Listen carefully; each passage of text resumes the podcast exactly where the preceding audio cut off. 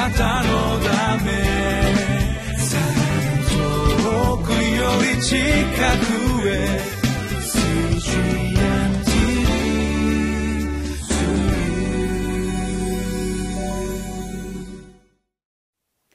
皆さんこんにちは。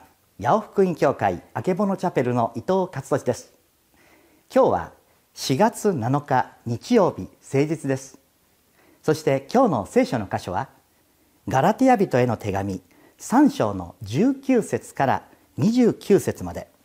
そして今日のテーマはイエス・キリストへと導く養育係立法。今日も立法の役割をご一緒に見ていきたいとそう思います。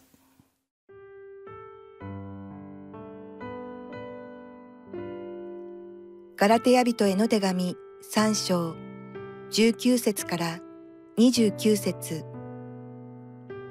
では立法とは何でしょうか？それは約束をお受けになったこの子孫が来られる時まで違反を示すために付け加えられたもので見つかいたちを通して仲介者の手で定められたのです。仲介者は一方だけに属するものではありません。しかし約束を賜る神は唯一者です。とすると立法は神の約束に反するのでしょうか？絶対にそんなことはありません。もしも与えられた立法が命を与えることのできるものであったなら義は確かに立法によるものだったでしょう。しかし聖書は逆にすべての人を罪の下に閉じ込めました。それは約束がイエス・キリストに対する信仰によって信じる人々に与えられるためです。信仰が現れる以前には私たちは立法の監督の下に置かれ閉じ込められていましたがそれはやがて示される信仰が得られるためでした。こうして立法は私たちをキリストへ導くための私たちの養育係となりました。私たちが信仰によって義と認められるためなのです。しかし信仰が現れた以上私たちはもはや養育係の下にはいません。あなた方は皆キリストイエスに対する信仰によって神の子供です。バプテスマを受けてキリストにつくものとされたあなた方は皆キリストをその身に来たのですユダヤ人もギリシア人もなく奴隷も自由人もなく、男子も女子もありません。なぜなら、あなた方は皆、キリストイエスにあって一つだからです。もしあなた方がキリストのものであれば、それによってアブラハムの子孫であり、約束による相続人なのです。今日も昨日に引き続いて立法の役割についてご一緒に見ていきたいと思います。えー、テキストの1枚めくったところですね「御言葉から」というところに「立法の役割」という言葉が書かれてあります少しお読みいたします立法の役割を正しく知らない者は立法に縛られて苦しみます。立法はキリストが来られる時まで神の国の法に対する違反を示すために付け加えられたものです。立法は人を義とすることはできず命を与えることもできません。もうここに書かれている通りですね。そう。立法は守らせることが目的で与えられたのではないのです。そうではなくて守れないことを悟らせイエス・キリストの恵みへと導くために与えられたものなのです。ですから役割を終えた立法はある意味私たちにとって全く意味の違ったものになるのだということを知っておく必要があります。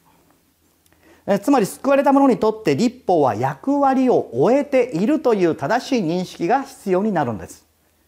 でもその役割がまるで終わっていないかのように養育係にまだ舞い戻るかのようにして立法にもしこだわりましてや縛られるならばその人のクリスチャンとしての人生は生き生きとするどころか窮屈でそして非常に辛くしんどいものになってしまうということを知る必要がありますね。でも立法の役割が終わったと聞くとまた勘違いしてしまうことがありますそうしないでいただきたいのですがだったらもう立法はいらないんだったら何をしても構わないんだ。好き勝手に生きてもいいんだ。全然違いますよ。そうではありません。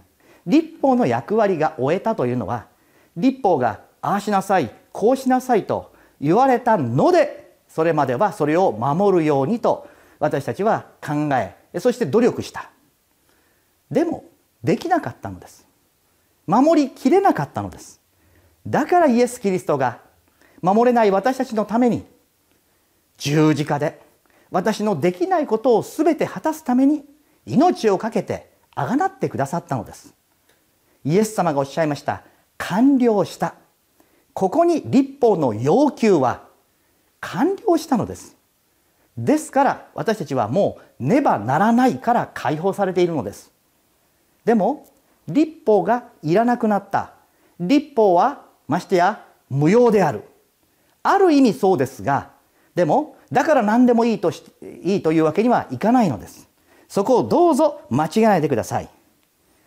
つまり私たちがここで知るべき大切なことは私たちはしなければならないからするそうしなさいと言われてきた立法から愛と恵みの福音に私たちは入れられたのだということを知る必要があります。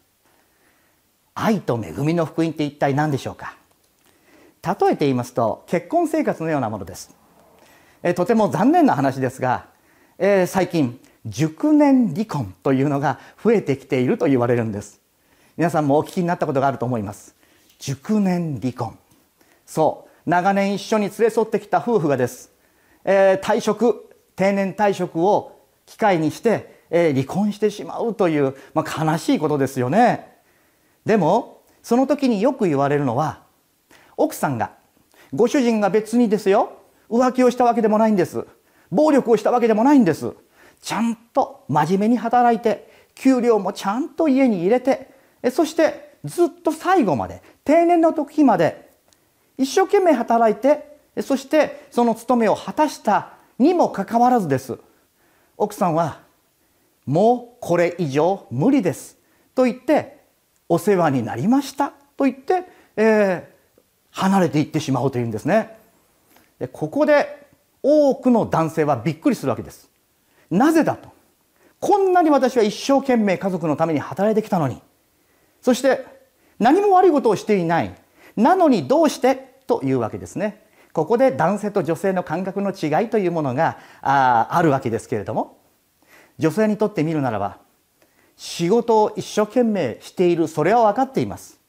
しかしいつの間にか家庭のために家族のために働いているはずなのですがその仕事の方がいつの間にか中心になっていくような生活。そして家族と一番は奥さんが置いてきぼりをされてしまうようなそんな寂しい気持ち。それをずっと我慢して耐えてきた。そんな悲しい現実が実はいっぱいあるということを私たちは知る必要がありますね。そうなんです。ここで大切なのは一生懸命に仕事をするというのと家族を愛するというのは実は同じではないんです。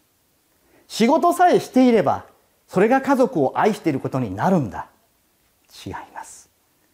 家族には特に奥さんには届いていないということがあるんです。そしてそれが多いんです。私たちは一生懸命やってるのにこんなに働いてるのにでも奥さんからするならばどうして同じ時間そして同じ心を共有してくれないの？どうして一緒に話を聞いてくれないの？心を分かち合えないの？いや忙しいから。家族のために働いてるんだから。どちらがいいとか悪いとかいうのではありません。ここに悲しいコミュニケーションのミスが生まれてくるんです。そして最後。定年退職の後は2人で楽しく過ごそう。そう思っていたはずなのに亀裂がもう修復できないほどになってしまっている。ということがあるんですね。ちょっと話が重たくなってしまいました。ごめんなさい。でもコミュニケーションのミスというものはこれほどに悲しい結果を招くんです。神様の前に私たちが立法を一生懸命守ったからだから神様を愛していることになるんだ。違います。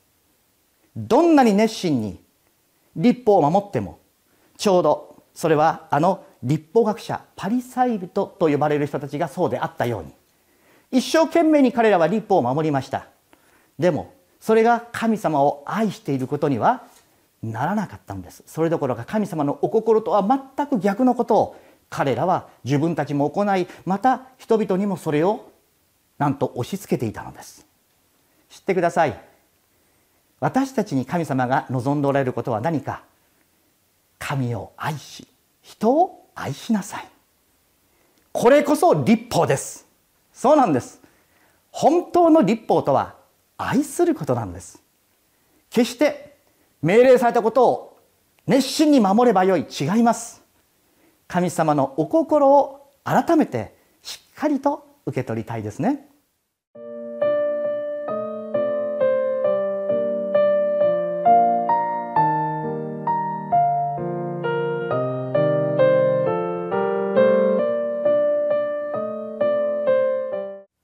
あなたは一生懸命伝道していますか？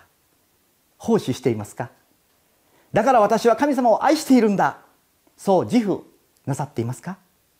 でも神様はおっしゃいます。それより私はあなたとゆっくりと話がしたい。あなたと心を交わして交わりたい。神様が願っておられるその心と声に耳を傾けてください。熱心にすることが決して悪いことではありません。でも神様のお心とずれてしまっていてはそれは本当に神様が喜んでくださることとは違うのです。どうぞ神様の声をそのイエス様が私たちに語りかけておられるそのお心を受け止めてください。一言お祈りいただきます。イエス様私たちは一生懸命頑張ることを決して悪いことではありません。しかしそれが愛することであると勘違いしてしまうところがあります。一生懸命にするのと愛するとは別です。イエス様は私たちと心を交わしたい。そう願っておられます。神様あなたのお心を知り。そしてそれを大切にできますように。主イエス・キリストの名前でお祈りいたします。アーメン。主の祝福を祈ります。なたのため。遠くより近くへ。